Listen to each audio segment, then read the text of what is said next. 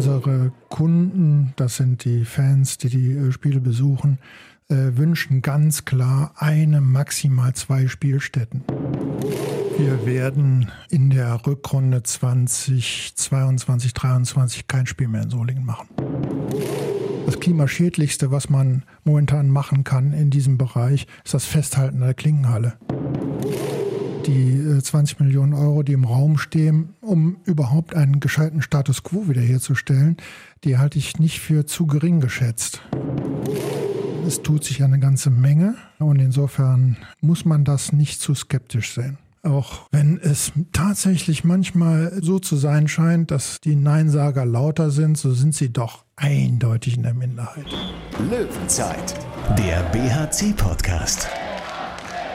Präsentiert von den Sparkassen in Remscheid und Solingen. Weil es um mehr als Geld geht. Sparkasse. Wenn wir BRC-Geschäftsführer Jörg Föste zum Jahresgespräch da haben, dann sind das eigentlich immer sehr intensive Gespräche mit klaren Aussagen, aber auch interessanten Zwischentönen, bei denen es sich lohnt, etwas genauer hinzuhören. Vermutlich auch deshalb gehörten diese Podcast-Folgen oft zu den meistgehörten des Jahres. Nicht selten haben diese Interviews nachher einige Diskussionen unter den BRC-Anhängern ausgelöst oder auch schon mal für gewisse Unruhen in den bergischen Rathäusern gesorgt. Und ganz traditionsbewusst bin ich optimistisch, dass uns das auch zum Start ins Jahr 2023 gelingt. Am 2. Januar haben wir uns zum Interview mit Jörg Föste getroffen und weil es ein recht ausführliches, vielschichtiges Gespräch geworden ist, haben wir daraus gleich zwei Folgen gemacht. Teil 2 folgt am Donnerstag und hier, heute im ersten Teil, geht es um die Hallendiskussion. Ein bergischer Dauerbrenner, der auch immer wieder neues Futter bekommt. In dieser Saison hat es der BRC ja mit gleich vier Heimspielstätten versucht. Ein Versuch, den Jörg Föste gleich im Interview für mehr oder weniger gescheitert erklären wird. Die erste Konsequenz daraus wird Solinger BRC-Fans wahrscheinlich nicht so freuen. Dafür soll es aber noch in diesem Monat im Januar Neuigkeiten zu den Arena-Plänen geben. Und vielleicht liegt es daran, dass Jörg Föste, wie ich fand, erstaunlich gelassen mit den kritischen Stimmen dieser Arena-Diskussion umgeht. Man könnte aber auch sagen, angriffslustig. Also, bereit machen zur ersten Welle und viel Spaß jetzt mit Teil 1 unseres Jahresgesprächs mit Jörg Föste. Löwenzeit. Der WRC-Podcast, das Neujährchen unter den Podcasts, hätte ich fast gesagt, Tom, denn es hat eine gewisse Tradition, dass wir an dieser Stelle zwischen den Jahren oder kurz nach dem Jahreswechsel mit einem besonderen Gast äh, hier bei uns sprechen und auch diesmal sind wir wieder verabredet mit Jörg Föste, BRC-Geschäftsführer. Grüß dich, Jörg. Hallo. Grüße euch auch und ein wunderschönes 2023. Herzlich willkommen im neuen Jahr und herzlich willkommen an Thomas Tom Rademacher aus der Sportredaktion des Solinger Tageblatts. Auch von mir frohes Neues. Jawohl, da schließe ich mich gerne an. Mein Name ist Thorsten Kabitz und damit geht's rein in diese ja, erste Löwenzeit des neuen Jahres. Seid ihr denn auch gut reingekommen ins neue Jahr, Jörg? Absolut ruhig und besonnen, wie es äh, der Bergische AC seit Jahren vormacht. Er lebt diesen Club einfach. Ja, von früh bis spät. Das heißt, du hast einfach gearbeitet bis kurz vor 23 Uhr und hast dann mal kurz ein Gläschen in die Hand genommen. Nein.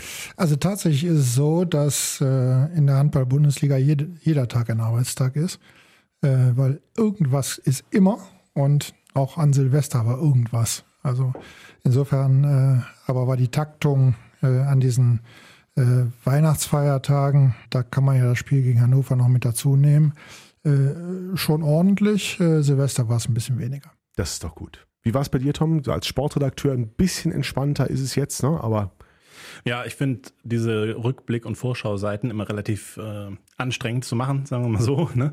Und äh, ja, aber dann am 31. muss man ja keine äh, Ausgabe für den ersten äh, vorbereiten. Von daher war der 31. wirklich entspannt und ja, der erste allerdings wieder nicht so doll. War ja eigentlich ein normales Wochenende wenn man es böse formuliert, ne? dieses, dieses Jahr. Hast du denn, sorry, wenn ich es nicht gelesen habe, was, was hast du denn schon eine Prognose, deine Prognose für das BRC-Jahr 2023 abgegeben? Nee, in geschriebener Form? Eine BRC-Sonderseite habe ich noch nicht gemacht, sondern eher äh, so eine terminliche Seite, was jetzt äh, 2023 ja so passiert, ne? Zum Beispiel Saisonfinale, Datum habe ich jetzt gerade vergessen äh, eben mit der Prognose oder der Hoffnung vielleicht, die da so ein bisschen mitschwebt. Vielleicht schafft man ja den einstelligen Tabellenplatz, aber jetzt nichts äh, großartig äh, äh, hellwisserisches, das nicht. Wenn du, ähm, Jörg, unter das Jahr 2022 so einen Satz drunter schreiben müsstest für den BRC, wie würde der lauten? Ein sehr ordentliches Jahr äh, mit vielen Umbruchanforderungen, die gemeistert worden sind. In der Tat, da war eine ganze Menge Umbruch drin in diesem vergangenen Jahr für den, für den BRC, auf das wir gleich sicherlich nochmal etwas näher schauen. Ja, die Mannschaft genießt ein bisschen freie Tage, sofern sie nicht in Vorbereitung auf ähm, Nationalmannschaftseinsätze ist. Ansonsten hat der Rest, glaube ich, jetzt noch so gute zehn Tage frei. Bei euch sieht das auf der Geschäftsstelle wahrscheinlich anders aus. Ja, wir sind im Einsatz. So wie es sich gehört. Es muss ja einiges vorbereitet werden äh, für die äh, sogenannte Rückrunde. Und das äh, kann man jetzt tatsächlich in einem Land, das offensichtlich bis zum 9.1. im Tiefschlaf liegt, äh, sehr gut bewerkstelligen. Ja, ist in der Tat schwierig. Ne? Menschen, gewisse Menschen zu erreichen, ist in diesen Tagen scheinbar unmöglich. ja. Äh, ich habe die Anspielung jetzt nicht ganz verstanden. Wieso ist das Land im Tiefschlaf? Ja, ich glaube, ne, kollektiv ja noch, diese Weihnachts-Winterferien sind doch in vielen, zumindest auch Ämtern und Behörden, offiziellen Stellen, viele Firmen, die ja dann doch äh, Betriebsferien eingelegt haben. Also äh, wir merken das zumindest auch bei uns in der Nachrichtenarbeit, wenn man mal irgendwo nachfragen will. Die Chance, jemanden nicht zu kriegen, ist relativ hoch. Ganz recht. Und die Meldungen sind ja auch entsprechend. Man bekommt ja die Abwesenheitsnotizen zuhauf. Also äh, das ist schon berechtigt, dass dieses Land momentan noch nicht im Vollbesitz seiner Kräfte zu sein scheint. Aber wir, wir sind da. Wir, wir, müssen es wieder rausreißen, John. Wir, immer. Wir, wie immer. Wie immer. Wie immer. Wir reißen es wir reißen's wieder raus. Ich hätte, hätte könnte einen Spruch zur Stadtverwaltung machen oder so, Energie sparen, aber lass das mal weg. Ja, ist, ist, ist das, inwieweit ist das für euch aktuell ein, ein Thema, was euch beschäftigt, das Thema Energie? Ich meine, auch Hallen, auch Trainingshallen, etc. müssen beheizt werden? Also, ich will es mal so ausdrücken. Äh, bei Teilen der Stadtverwaltung äh, im Bergischen habe ich schon seit 50 Jahren den Eindruck, dass man da sorgfältig Energie spart. So, jetzt so, so viel zur Frage, wer geht hier gleich in die Vollen? ja, ja. Ja, äh, angriffslustig, Herr Förster, heute. Ähm, wir können natürlich auch direkt auf das Klingelhain-Thema zu sprechen kommen, wenn du magst. Ja, absurdes Thema. ähm, es ist so, äh, dass wir ja äh, in allen Details alle äh, Nachteile, äh, die diese Spielstätte mit sich bringt, äh, durchlebt haben. Äh, von Legionellen über Parkplatzsituationen bis zu kurzfristiger Absage eines bereits terminierten Spiels im Februar, aufgrund dessen, dass der Parkplatz für die Kirmes vorher benötigt wird. Eine Kirmes übrigens, die sich, wie wir das in den vergangenen Jahren feststellen durften, nicht gerade rasender Beliebtheit erfreut, was den Zuspruch angeht. Äh, sei es drum, äh, die Klingenhalle ist in die Jahre gekommen, äh, sie ist zu alt, sie ist als äh, Spielstätte nicht mehr geeignet für die äh, erste Handball-Bundesliga. Und äh, das müssen wir einfach sehenden Auges auch akzeptieren und unsere entsprechenden Schlüsse daraus ziehen. Das, das Fass ist ja ein bisschen zum Überlaufen gekommen durch diese letzte Geschichte mit den Legionellen. Das war ja so dann das i-Tüpfelchen im Prinzip, wo du auch nochmal eine ich sag mal, eine ordentliche Breitseite Richtung Stadt allgemein formuliert losgelassen hast. Dann gab es auch eine Umfrage im äh, Bereich der Dauerkarteninhaber unter den Partnern, äh, welche Hallen sie bevorzugen und so weiter. Ähm, was habt denn ihr daraus jetzt für Schlüsse gezogen? Ist die Klingenhalle jetzt tatsächlich komplett raus oder macht man noch Spiele da? Also wir werden äh, auch in Absprache mit der äh, Stadtverwaltung in der Rückrunde 2022, 2023 kein Spiel mehr in Solingen machen. Das ist ja mal eine Ansage. Heißt auch das Leipzig-Spiel, das wäre ja noch offen, geht dann in die Unihalle wahrscheinlich. Das geht nach Düsseldorf. Ah, Düsseldorf. Das spielen wir in der MEH. Interessant. Mitsubishi Electric Hall, die MEH, genau, eben als Philips-Halle. Dann haben wir, glaube ich, noch, was war noch offen? Kiel, dann im Dome oder auch das in Düsseldorf? Fest. Ist fest, genau. Und das letzte Spiel dann in? In Wuppertal. In Wuppertal, das mhm. letzte Saisonspiel. Okay. War aber bis vor ein paar Wochen noch anders denkbar gewesen. Also das ist jetzt schon eine Reaktion auch in gewisser Weise darauf. Wir haben nur ein Spiel verlegt. Wir wollten die Spiele gegen Minden und Hamm äh, in Solingen machen. Gegen Minden durften wir nicht. Oder gegen Hamm durften wir nicht. Eines von beiden jedenfalls. Weil? Da blieb nur noch eins übrig, wegen der besagten Park Parkplatzproblematik. Ah, okay. Ähm, da hat man übrigens von Seiten der Stadt auch aktiv Wuppertal angesprochen, ob sie nicht einspringen können, an uns vorbei. Das war dann auch äh, letztlich nicht mehr in unserer Hand. Äh, und das Letzte, was noch übrig blieb, ist dann aus logistischen Gründen auch äh, dann nach Wuppertal gegeben worden, äh, weil wir nicht permanent umziehen können. Das entspricht übrigens auch der Umfrage. Äh, unsere Kunden, das sind die Fans, die die äh, Spiele besuchen, wünschen ganz klar eine, maximal zwei Spielstätten. Das kann man ja auch mit einer Lebenswirklichkeit abbilden. Wenn man sich äh, permanent fragt, ja, hm, der BHC spielt, aber wann und wo überhaupt, äh, dann ist das natürlich keine Regelmäßigkeit und ähm, keine angenehme Situation, wenn man äh, die Spiele besuchen will. Insofern sind vier Hallen auch generell natürlich zu viel. Äh, wir haben das in diesem Jahr einmal versucht, es hat sich nicht bewährt. Hm. Was, das wäre jetzt die Folgefrage, was ist sonst bei rausgekommen? Also ein bis maximal zwei Hallen und habt inwieweit, welche, welche Favoriten sozusagen, was die Örtlichkeiten, was die Städte angeht, wurden da benannt? Wie, wie groß ist die Liebe unter den Fans und Sponsoren noch, was die Klingenhalle angeht? Ja, es ist schon unterschiedlich. Also die Ursprungsfans, die mit Stammblatt ausgestattet sind, sind natürlich äh, vielfach aus Solingen. Äh, das ist auch ganz klar, äh, dass sie den Solinger Standort durchaus in Erwägung ziehen. Summa summarum muss man aber sagen, dass Wuppertal und Düsseldorf klar die Nase vorn haben, bei den Partnern sowieso, die ja in Solingen überhaupt keine Möglichkeit haben, weder über gescheite Plätze noch über Bewirtungsmöglichkeiten zu verfügen.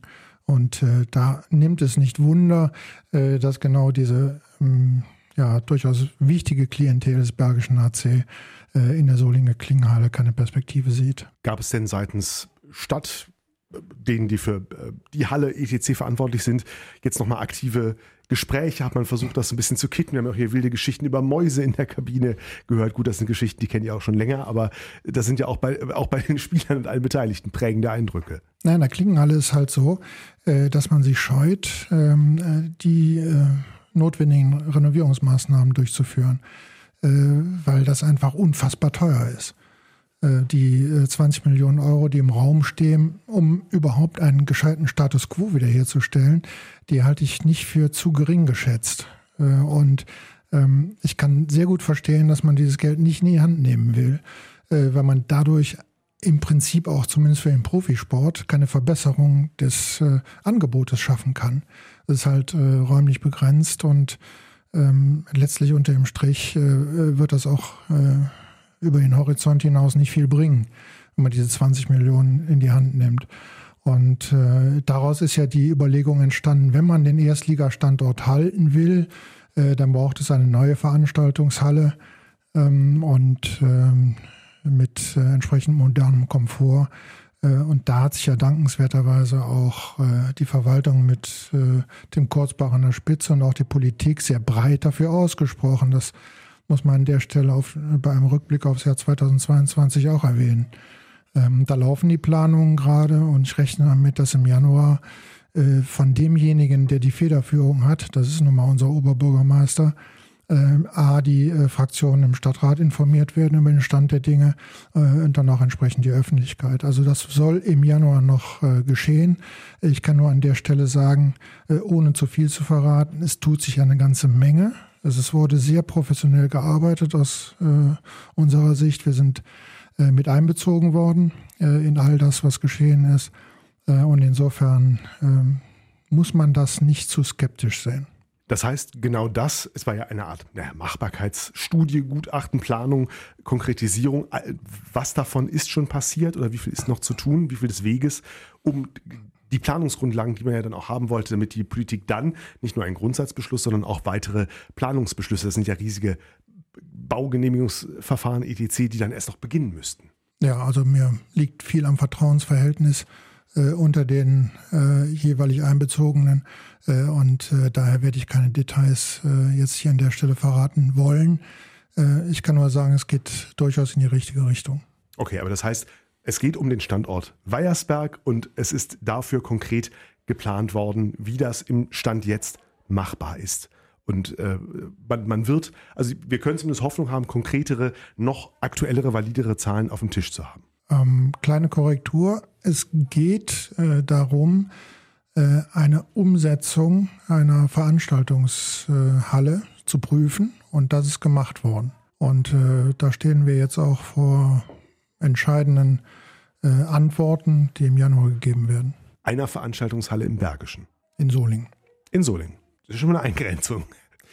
Richtig. Ähm, ich würde gerne noch ganz kurz einmal kurz die Rolle rückwärts Richtung äh, Klingenhalle machen, weil was ja nun feststeht, auch wenn jetzt die Verwaltung äh, sehr zeitnah entscheidet, wir bauen jetzt eine neue Halle irgendwo hin, das dauert ja. So, äh, heißt das denn jetzt konkret tatsächlich, die Klingenhalle ist bis dahin raus? Oder gibt es dann doch, ich sag mal, ja, ein paar Spiele zumindest noch in dieser ein bisschen liebgewonnenen Arena zumindest? Kleines bisschen. Ähm, was die Saison 23, 24 angeht, sind wir tatsächlich noch nicht so tief in den Planungen. Wir haben uns jetzt für die Rückrunde äh, 22, 23 festgelegt. Ähm, das äh, hängt mit den Verfügbarkeiten und den endgültigen Terminierungen ab. Äh, wir haben das ja in jedem Jahr, dass wir das frühestens im Mai machen können. Und wir können auch erst im Sommer dazu wirklich etwas sagen. Also äh, es ist so, äh, dass wir Mitte Juni die entsprechenden Tableaus aufstellen können. Äh, Tom, du warst beim letzten Mal dabei, als wir das gemacht haben. Du hast gesehen, was wir alles berücksichtigen müssen dabei. Das geht äh, über Olympia, äh, internationale Spielpläne, äh, Champions League, Europäische Liga, DHB-Pokal, Verfügbarkeiten in den äh, jetzt vier Spielstätten. Äh, das ist so ein Puzzle, was man, wo man ein paar Tage dafür braucht, äh, wenn dann auch die Gegner feststehen, um das zusammenzusetzen. Ist auf jeden Fall mal eine sehr, sehr spannende Thematik und bringt natürlich auch ein gewisses Feuer in die Arena-Diskussion hinein. Ne? und bringt mich dazu, wir haben mal so ein bisschen was auch gesammelt, es sind auch nochmal Fragen gekommen, eine passt ganz gut da rein, nämlich die von Anna aus Wuppertal, inwieweit die aktuell angespannte Situation im Baugewerbe, Handwerker, ähm, die Planung und Umsetzung für die Halle beeinträchtigt, das ganze Thema Inflation, etc., Preisentwicklung kommt ja noch dazu. Wir hören das auch von anderen städtischen Projekten, die jetzt ja gerade, ne, Stichwort Schulneubauten, etc., ähm, darunter leiden, gestreckt werden müssen, anders geplant werden müssen. Wie viel Gefahr sozusagen oder wie viel Einfluss nimmt das auf die Arena-Planung aktuell? Also grundsätzlich ähm, sollte man immer Zuversicht ausstrahlen. Es ist ja so, dass äh, in der Corona-Zeit sogar der Begriff positiv plötzlich negativ besetzt war. Und äh, wenn das schon so ist, äh, dann muss man einfach optimistisch sein äh, als handelnde Person, als äh, Person, der in gewissen Organisationen äh, dann auch etwas vorleben muss. Lasst uns also zuversichtlich sein, was diese Situation angeht. Äh, wir haben Fachkräftemangel, das ist eine. Wir haben ein steigendes Zinsniveau, das ist das andere. Äh, aber dennoch glaube ich, dass angesichts dessen, äh, dass so wenig gebaut wird, dasjenige, was gebaut wird, gegebenenfalls auch preisgünstiger zu haben sein wird. Das wäre jedenfalls marktwirtschaftlich logisch. Und das wäre für den Zeitraum, den wir jetzt sehen, in den nächsten drei, vier Jahren, der Balanceakt schlechthin äh, noch günstige Zinsen zu erwischen äh, mit äh, einer Zusammenstellung von Betrieben, die dazu in der Lage und willens sind, das auch zu einem überschaubaren Kostenrahmen herzustellen. Das heißt, kurz gesagt, die Argumentation oder die Erklärung, Achtung, wir müssen das Projekt Mehrzweckhalle nochmal um zwei Jahre schieben, weil es gerade alles zu teuer ist, das ist nicht das, was zu befürchten steht aktuell. Gar nicht und da greife ich jetzt mal kurz, auch wenn du natürlich zu Recht äh, da auf, auf Vertraulichkeit setzt. Tim Kurzbach, der Oberbürgermeister, äh, der Solinger Oberbürgermeister, hat äh, in einer Podiumsrunde, in einer Veranstaltung der IHK gesagt, ja, äh, auch da hat man Optimismus ausgestrahlt und hat so im Nebensatz erwähnt, dass es ja durchaus Menschen gäbe, potenzielle Investoren, so hat er es, glaube ich, gesagt, oder Menschen, die da investieren wollen, die Interesse an diesem Projekt haben, weil sie neugierig drauf geworden sind. Das kannst du zumindest, denke ich mal, bestätigen. Ja, wir haben ja immer gesagt, dass es ein Business Case sein muss, der sich rechnet. Äh, und äh, diejenigen, die glauben, äh, dass man hier von einer immensen Ausgabe spricht, die unter dem Strich sich nicht amortisieren wird, die sind vielleicht auch nicht mit der Arena-Thematik grundsätzlich vertraut. Also äh, es gibt schon Hallen, die sich rechnen in Deutschland. Und äh, wir wissen auch, dass äh, Managements gibt, die durchaus dazu in der Lage sind, ein derartiges, ähm, äh, eine derartige Arena so zu leiten und so zu takten und so zu begleiten, äh, dass sie unter dem Strich äh, in den schwarzen Zahlen endet. Also das sieht man ja Land auf, Land ab. Äh, wir haben etliche Investoren, äh, übrigens äh, nicht nur in Deutschland, sondern auch international, die Standorte in äh, Deutschland suchen, die auch nach und nach Projekte lancieren, auch in diesen Zeiten. Und das spricht ja ganz klar dafür, dass man sich da etwas an Profit verspricht. Und das ist ja auch das, was wir immer wieder gesagt haben, wir kennen uns halt im Arena-Betrieb sehr gut aus. Und äh, wir kennen die Zahlen sogar in Corona-Zeiten der Längstes Arena. Ähm, das ist äh, ein großer Bruder, wenn man so will, einer kleinen äh, Veranstaltungshalle im Bergischen. Äh, und äh, da kommt man gut über die Runden. Es hängt halt am Management. Das muss gut sein. Was, was mir jetzt in dieser ganzen äh, Arena-Thematik immer wieder auffällt, ist, dass die Gegner ja wirklich laut sind. Wenn wir einen Leserbrief kriegen zum Thema Arena, ist das nicht dafür, sondern immer dagegen. Auf dem Treffen am Weiersberg, damals organisiert vom Solinger Tageblatt, kommen natürlich die ganzen Anwohner. Ähm, die Stimmung ist negativ, was das betrifft. Klar, irgendein Artikel zum Thema Arena äh, erscheint. Ähm, in den Kommentarspalten sind natürlich die Gegner am lautesten. Ob das die Mehrheit ist, also ich vermute sogar nicht, dass es die Mehrheit ist, aber wurmt dich das eigentlich? Also dieses gefühlte Stimmungsbild, was dadurch entsteht? Also zunächst mal ist das erwartbar. Wenn man eine Umfrage, nicht nur in Deutschland, äh, sondern international startet, dann wird die tendenziell mit Nein beantwortet. Das äh, liegt in der Natur der gegenwärtigen Haltung. Ähm, das ist eine. Das zweite ist, ist auch erwartbar, äh, dass Stimmen der Anrainer, also der Anwohner am Weiersberg, einer möglichen äh, Stätte äh, für ein derartiges Veranstaltungszentrum gibt. Äh, das ist dieses typische Not in my backyard äh. Äh, meinetwegen kann es irgendwo sein und nicht gerade in meiner Nähe. Ähm, erwartbar war auch, dass es da eine ganze Reihe gibt. Ich hatte nicht erwartet, dass es so wenige sind. Es sind wohl nur 1000. Also für 1000 brauchen wir eine Viertelstunde, äh, um, um 1000 Unterschriften zu bekommen. Es treibt auch seltsame Blüten, finde ich. Äh, unser Torwart Christopher Rudeck ist ja auch angesprochen worden im Hofgarten ob er denn nicht seine Unterschrift darunter leisten wollte. äh, er hat dann nur geantwortet, ich gehöre jetzt nicht unbedingt konkret zur direkten Zielgruppe. Und äh, daran sieht man schon, dass man äh, äh da äh, versucht, ähm, natürlich äh, Stimmen zu hamstern. aber unter dem Strich ist es ja so, es sind ja nur ein paar. Punkt eins, sie sind leicht zu verorten, nämlich Anrainer. Punkt zwei und Punkt drei, ist es so, dass vieles auch lanciert erscheint. Also äh, wenn ich den 17.02. nehme, äh, ich war seit langem wieder auf einer Stadtratssitzung äh, und da, da, gab es offenbar gedungene, also gekaufte Plakatträger, die äh, da Radau gemacht haben während der Stadtratssitzung äh, gegen den drohenden Beschluss aus äh, deren Sicht. also ich halte viel von gelebter Demokratie, aber da hatte ich schon den Eindruck, dass das deutlich übers Ziel hinausgeschossen ist. Du sagst ja, ihr braucht für 1000 Unterschriften eine Viertelstunde. Wäre das denn nicht auch mal ein Statement, das auch dann zu tun? Also zum Beispiel bei einem Heimspiel, dann sammelt man halt mal 1001 Unterschrift, einfach als Signal. Ja, wir brauchen es ja nicht. Wir haben ja das Votum äh, des Stadtrates mit 80 Prozent. Wir wissen, dass die Stadtverwaltung in breiten Teilen dahinter steht. Und äh, wir kennen ja auch die äh, Situation äh, in der Planungs- Phase, in der wir jetzt gerade stecken, die sich äh, als sehr positiv äh, schon herausstellt. Ähm, also wir brauchen es nicht und ich sage mal so, ich möchte auch nicht, dass der Bergische HC sich zu reinen Symbolhandlungen verleiten lässt. Also wir haben ja immer sehr äh, davon profitiert, dass wir einen statt spalten. Und äh, deswegen akzeptieren wir auch Kontrastimmen. Das muss man auch, muss man auch aushalten.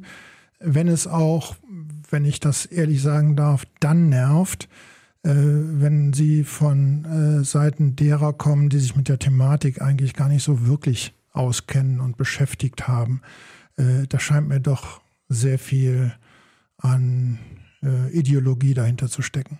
Gut, das ist sicher auch das Problem von Demokratie. Es kann halt jeder sagen, was er denkt. Ahnung muss er nicht davon haben. Ja, Also. Das ist richtig. Vielleicht, wir, wir, diskutieren ja offen, vielleicht hältst du es an der Stelle dann aus. Ich habe manchmal Sorge, ob diese Haltung, so sehr ich sie verstehen kann, nicht von manchem auch als, ich will nicht sagen arrogant, aber als, ja, wir halten es aus, heißt auch ein Stück weit, wir lassen es an uns abprallen. Wir wissen ja, wir führen da unsere Gespräche hinter den Kulissen und das, was da vorne passiert, nehmen wir wahr und halten es aus, aber wir gehen da nicht aktiv in den Dialog. Naja, sagen wir mal so, wir sind ja nicht äh, angetreten, um ganz Deutschland zu retten. Äh, und wir sind auch nicht angetreten, um mit jedem in den Dialog zu treten. Also was hilft es uns, äh, wenn wir mit Menschen sprechen, die erkennbar noch kein einziges Spiel des Bergischen HC gesehen haben? Und wir sind nun mal Bergischer HC, wir sind Handball-Bundesligisten, das ist unser vordringliches Thema. Dass wir eine Spielstätte brauchen, die zeitgemäß ist, äh, liegt auf der Hand. Aber dann ist es auch endlich, da durch die Lande zu ziehen und dafür werben zu wollen. Ähm, das hat mit Arroganz gar nichts zu tun. Das hat auch mit Zeitmanagement zu tun. Ähm, wir sind zu allen demokratischen Parteien gegangen, im gesamten Bergischen Land, haben uns viel Zeit genommen, haben stundenlang gesessen und argumentiert äh, und haben damit die demokratisch Legitimierten auf den Stand gebracht, äh, was Handball angeht, was Veranstaltungsstätten angeht und dergleichen. Äh, das hat sehr viel Zeit gekostet. Und insofern haben wir das natürlich auch gerne gemacht, weil wir gemerkt haben, dass es geholfen hat. Wenn wir aber erkennen, äh, dass wir es mit einer, ja, einer Gruppe zu tun haben, die erkennbar äh, äh, gar nicht so sehr äh, Argumentationen aufgeschlossen ist, die nicht die ihren sind.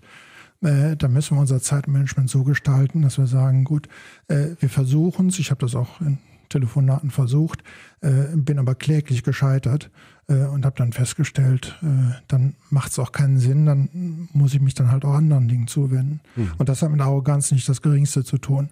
Also wer uns Arroganz vor, äh, vorwirft, der kennt uns einfach überhaupt nicht. Wir sprechen mit jedem und jederzeit und offen, aber natürlich bis zu einem gewissen Grad, äh, wenn wir merken, es führt zu nichts, dann sind wir so menschlich wie jeder andere auch, dann müssen wir uns anderen Dingen zuwenden.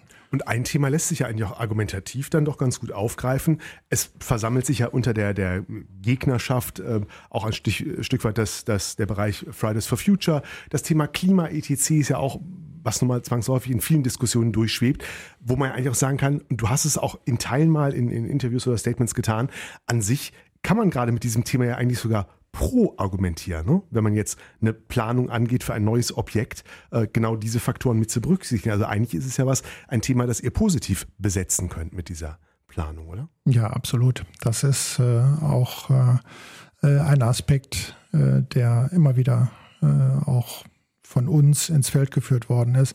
Das klimaschädlichste, was man momentan machen kann in diesem Bereich, ist das Festhalten der Klingenhalle. Das ist das teuerste und das klimaschädlichste.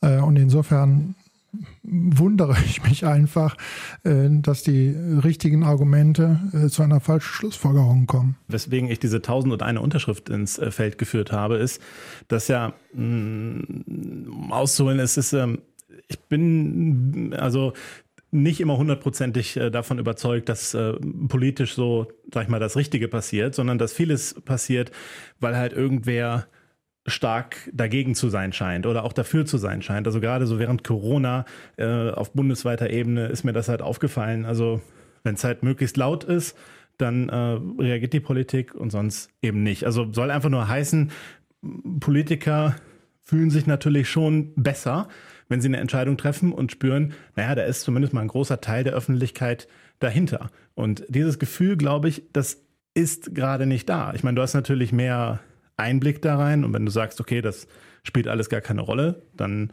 dann ist das halt so. Aber ich glaube, es würde sich einfach besser anfühlen, wenn man wüsste, ach, okay, da sind jetzt, die haben wir mal eben ganz locker 2000 Unterschriften für die Arena gesammelt. Na, ich möchte diese Vorbehalte gegenüber der Politik nicht teilen. Ähm, wir haben das ja gesehen bei dem Beschluss am 17.02. Äh, stand die Fraktion ja weitgehend geschlossen dahinter, sonst wären die 80 Prozent ja nicht zustande gekommen. Und wir haben auch in den Vorgesprächen festgestellt, dass Teile, Teile derer, die dagegen waren, durchaus dem Thema positiv gegenüberstanden, äh, allerdings aus einer Rolle der Fraternisierung äh, gegenüber der eigenen Fraktion äh, heraus äh, da äh, dennoch das Votum auf negativ gestellt haben. Also nach meiner Wahrnehmung war es über 90 Prozent, die dafür sind. Und ähm, das spricht auch schon Bände. Also äh, dass die Klingenhalle so nicht mehr tragfähig ist, das ist Konsens. Dass die Klingenhalle viel zu teuer ist, ist auch Konsens. Äh, dass das eine Energieschleuder vor dem Herrn ist, ist auch Konsens. Dass das im äh, Rahmen dieser Klimadiskussion völlig untragbar ist, ist auch Konsens. Und dass man keine 20 Millionen hineinstecken will und wird, ist auch Konsens. Also insofern haben wir einen breiten Konsens in der Gesellschaft und auch in der politischen Klasse. Das muss man einfach festhalten. Auch äh, wenn es tatsächlich manchmal zu, so zu sein scheint, dass äh, die Neinsager lauter sind, so sind sie doch eindeutig in der Minderheit. Ja gut, ich meinte das gar nicht unbedingt nur jetzt auf Kommunalpolitik bezogen, eigentlich gar nicht, sondern eher so generell politisches Interesse, wir wollen gewählt werden. So, das steht erstmal aus meiner Perspektive immer ganz oben. Das ist jetzt, vielleicht ist das zu böse, Thorsten, ja, Nein, aber das ist, also das ist mein Gefühl. Ne? Und wenn man dann eben als Politiker das Gefühl hat, ah, okay, da, da ist ja auch die Menge, ist ja jetzt hinter mir, das ist immer schöner, als wenn man irgendwas Unpopuläres entscheiden muss. Und das also da ja. muss ich auch widersprechen. Wir haben ja in der Corona-Zeit äh, bundes- und landespolitisch sehr viel zu tun gehabt mit den Entscheidungsträgern in den jeweiligen Ausschüssen. Äh, diese Ausschussmitglieder haben es großartig gelöst, äh, den äh, Spitzensport über diese äh, drei unfassbar schweren Jahre zu hieven. Und das haben sie mit sehr, sehr guten Beschlüssen hinbekommen.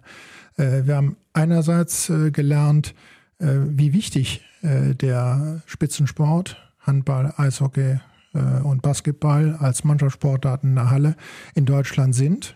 Das ist eindeutig herausgestellt worden. Und das Zweite, ist, dass die äh, politische Klasse auch schnell handeln kann und schnell umsetzen kann. Das hat sie auch äh, gemacht und ich muss sagen, äh, da bin ich sehr beeindruckt. Kann sein, aber ich glaube nicht gegen den gefühlten Willen von irgendwem. Also zumindest mein Eindruck. Aber ähm, naja, äh, noch, noch mal ein Veto. Äh, wenn man dann eine Umfrage gemacht hätte in Deutschland, sind Sie dafür, dass Handball, Eishockey und Basketball-Bundesligisten äh, mit äh, 250 Millionen Euro unterstützt werden. Ich glaube nicht unbedingt, dass man da eine unfassbar große Mehrheit dafür bekommen hätte. Also insofern war das auch gegen den Wind äh, und äh, sie haben es durchgehalten und auch äh, schnell auf den Weg gebracht. Mhm. Und ansonsten wäre es auch nicht möglich gewesen, diese drei Sportarten tatsächlich in der Organisationsstruktur, in der sie sind und wofür sie was den Bergischen HC zum Beispiel angeht, ja 30 Jahre gekämpft haben mit Vorläufervereinen, äh, um das zu erhalten. Ja, aber es ist vielleicht gut, dass diese Umfrage nicht äh, da war. Äh, ob man diese 250 Millionen in Eishockey, Basketball und Handball investieren soll. Genau, es gibt viele Politiker, die halten Umfragen für verzichtbar. Eigentlich sind wir fast einig, obwohl Veto. okay. Äh, eine Sache noch ganz kurz zu dem Thema, weil ähm, äh, finde ich gerade interessant. Äh, also die Politik, da hast du ja gerade gelobt, haben äh, ja Handball, Eishockey und Basketball, Basketball ähm, gefördert, unterstützt, gerettet, in Anführungszeichen vielleicht sogar. Fehlt dir das eigentlich ja in der öffentlichen Wahrnehmung, also gerade in den überregionalen Medien, hat man das Gefühl, es findet nur Fußball statt. Vor allem so im ja, im Fernsehen. Ja, also Medienschelte, äh, da halte ich mich äh, grundsätzlich zurück. Ich äußere das in kleinem Kreis, aber sehr gerne, ähm, äh, dass wir äh, tatsächlich in Deutschland äh, in eine äh, Fußballfalle gelaufen sind. Also es wird sehr einseitig berichtet und es werden selbst die kleinsten Kleinigkeiten berichtet in epischer Breite und die anderen Sportarten werden da äh, vernachlässigt. Ähm, das scheint mir äh, so über Generationen jetzt überliefert und es scheint auch weitergetragen zu werden. Bei der Fußball-WM zum Beispiel war es so, dass in den Medien sehr viel moralinsauer berichtet worden ist, aber letztlich doch unfassbar lang und breit. Und das zieht sich auch über den Bundesliga-Alltag. Also ich würde mir für den Handballsport nur einen Bruchteil der äh, Akribie wünschen und äh, der Zeit, die man dem Fußball äh, widmet. Äh, der Handballsport jedenfalls ist in jedem Fall wert für mich. Ich sage das immer wieder, der wahre Volkssport ist Handball und nicht Fußball. Ich, Wenn das keine Medienschelte war. So, du, ja, ich kämpfe diesen Kampf hier jede Woche aufs Neue mit Tom auch. Ne? Ich sage, wir machen hier einen Handball-Podcast und dann kommt Tom immer wieder mit diesen Fußballgeschichten aus dem BRC-Training an. Jedes Mal aufs Neue. Ich sage, lass uns doch mal den Fußball hier raus. Aber das scheint ein großes Thema in der Mannschaft zu sein. Ich kann nichts ändern. Ich muss ja auch die Wahrheit abbilden. Wir müssen wieder auflockern hier nach diesem Diskurs. Also, wir halten zunächst mal für den Moment äh, fest. Ich, ich glaube übrigens schon, also wenn man auch guckt, was so an Fragen gekommen ist, gerade auch von Fanseite, äh, ist da sehr viel Interesse auf jeden Fall. Ne? Also das war die, die mit Abstand meistgestellte Frage, wann gibt's was Neues, wann erfahren wir was? Also ne, insofern würde ich dir da zustimmen, ähm, dass äh, bei denen, die sich wirklich aktiv auch für den BRC interessieren, die da mit dabei sind, großes Interesse, große Neugier da ist, die Sehnsucht Klar, auch Sport lebt manchmal von Symbolen. Stichwort Fußball in der WM. Nicht jedes Symbol ist ein sinnvolles Zeichen. Vielleicht, äh, ja, je nachdem, wie die Diskussion weiter verläuft. Vielleicht findet sich ja da auf Fanclub-Ebene ansonsten mal was, äh, das auch zu untermauern. Äh, aber auf jeden Fall sind wir ansonsten sehr gespannt. Wir halten fest, im Januar, wir hoffen darauf, im Januar kommt was Neues für die Planung einer Mehrzweckveranstaltungshalle auf Solinger Gebiet, hast du gesagt. So ist es. Du hast nicht definitiv Weiersberg, sondern du hast auf Solinger Gebiet gesagt. So ist es. Gut, halten wir das fest. Dann können wir vielleicht diese Parkplatzproblematik-Geschichte beerdigen, so wie das irgendwie so durchschimmert. Und freuen uns demnächst auf Spiele am Stöcken. Und Cut. Ich glaube, ich habe nicht zu viel versprochen, oder? Auch wenn er in Sachen Arena-Planung noch nicht zu viel rauslassen wollte, waren da doch einige bemerkenswerte Aussagen und Ansagen schon dabei, wie ich fand. Und der zweite Teil wird nicht weniger langweilig. Da sprechen wir unter anderem über die anstehende Handball-WM, aber auch über Jörg Föstes Rolle als Vizepräsident im Deutschen Handballbund, der sich im Moment ja durchaus mit ja, schwierigen Fragen, Krisenbewältigung im Frauenhandball beschäftigen muss. Und wir stellen vor allem einige Fragen, die ihr, die Löwenzeit-Hörer, uns geschickt haben. Zum Beispiel, was der BRC in Sachen Marketing tun will, um in der Region Region noch populärer zu werden. Wie es eigentlich mit jungen Talenten in den eigenen Nachwuchsmannschaften aussieht und natürlich auch die Frage, wo die Löwen denn wohl am Ende dieser Saison stehen. Tolle Frage. 14. Damit ist keiner zufrieden scheinbar. 17. Damit ist gar keiner zufrieden. 9. Äh, jetzt fangen sie an zu spinnen. 6 völlig abgehoben, die Brüder. Also sucht er was aus. Machen wir. Und wir werden Jörg Förster auch fragen, wie lange er den Job als BRC-Geschäftsführer eigentlich noch machen will. Hm? Das alles dann am Donnerstag im zweiten Teil unseres großen Jahresinterviews hier in der Löwenzeit, dem gemeinsamen Handball-Podcast von Solinger Tageblatt und Radio RSG. Bis dahin, wir hören uns. Löwenzeit, der BHC-Podcast. Präsentiert von den Sparkassen in Remscheid und Solingen. Weil es um mehr als Geld geht. Sparkasse.